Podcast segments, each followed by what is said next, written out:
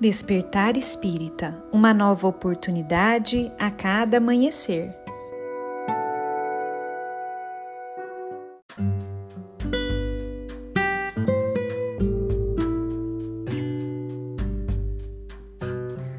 Sejam muito bem-vindos, amigos queridos, para mais um Despertar Espírita.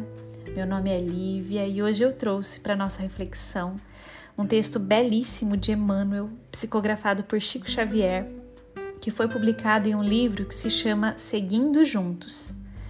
Esse texto se chama Dor e Alegria, e nele Emmanuel nos diz o seguinte: A dor é o caminho, a alegria é a meta, a luta é o veículo, o aperfeiçoamento é a realização. Vejamos a assertiva nos ângulos mais simples do quadro material em que estagiamos. Os fios de condução de energia elétrica nasceram na condição mais humilde, mas, ligados à força da usina, transformam-se em mensageiros da luz. O tijolo singelo em que se erige a parede que nos abriga passou pelo clima sufocante do forno antes de converter-se em soldado da segurança. A mesa que nos serve ao trabalho sofreu o império da lâmina que lhe suprimiu as arestas. No entanto, é presentemente um altar da cultura, em que se acomodam o entendimento sadio e a vibração da fraternidade, o livro edificante e o calor da oração. As rosas que nos emolduram a noção de beleza, muitas vezes, são herdeiras do estrume. No entanto, se ainda ontem desabrochavam na vizinhança do lodo, revelam-se agora por ânforas de perfume. Ninguém pode negar o golpe do malho na bigorna ardente para modelar o ferro deseducado. Entretanto, o suplício do fogo é um minuto de aflição plasmando a utilidade preciosa que seguirá servindo, na exaltação do conforto, por tempo indeterminado.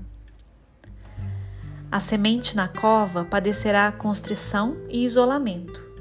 Contudo, após dias breves de asfixia e inquietude, elevar-se-á, generosa, por árvore dominante, a exalçar-se nas cores da primavera e a contribuir no tesouro do pão.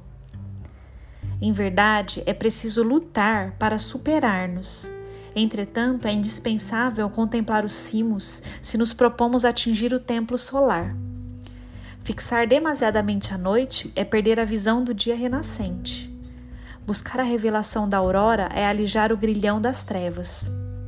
Realmente, o Evangelho de Jesus é um poema de trabalho e de sacrifício a que não faltam a enfermidade e o desespero dos homens, com a flagelação e a cruz para o emissário divino. Todavia, a boa nova do Cristo começa nos cânticos das legiões celestes, acompanhados por vozes angelicais de pastores.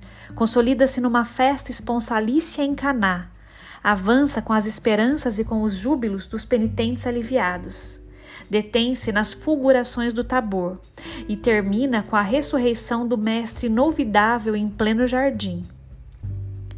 Cultivemos otimismo e serenidade, coragem e bom ânimo, acima das lições que nos reserva o caminho, de vez que toda nuvem chega e passa, toda tempestade surge e desaparece, porque, diante de Deus que nos criou para a imortalidade triunfante, só a luz e a alegria querem a eternidade, a gloriosa eternidade.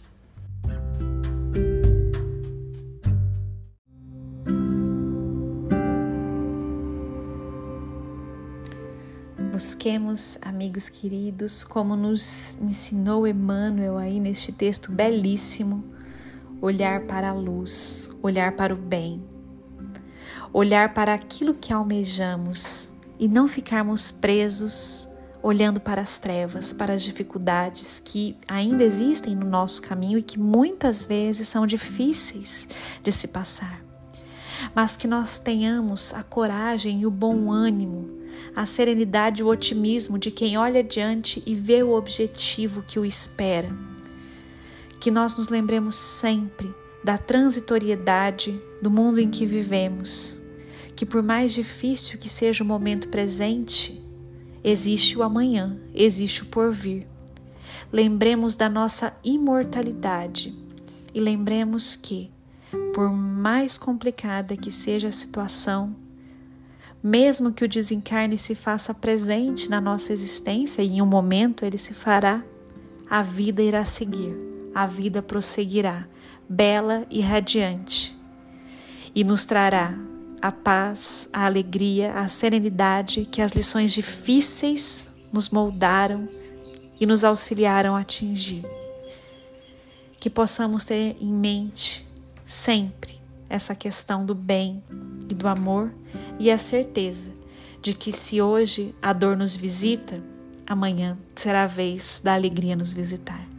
Um grande abraço a todos e nos encontramos na próxima reflexão.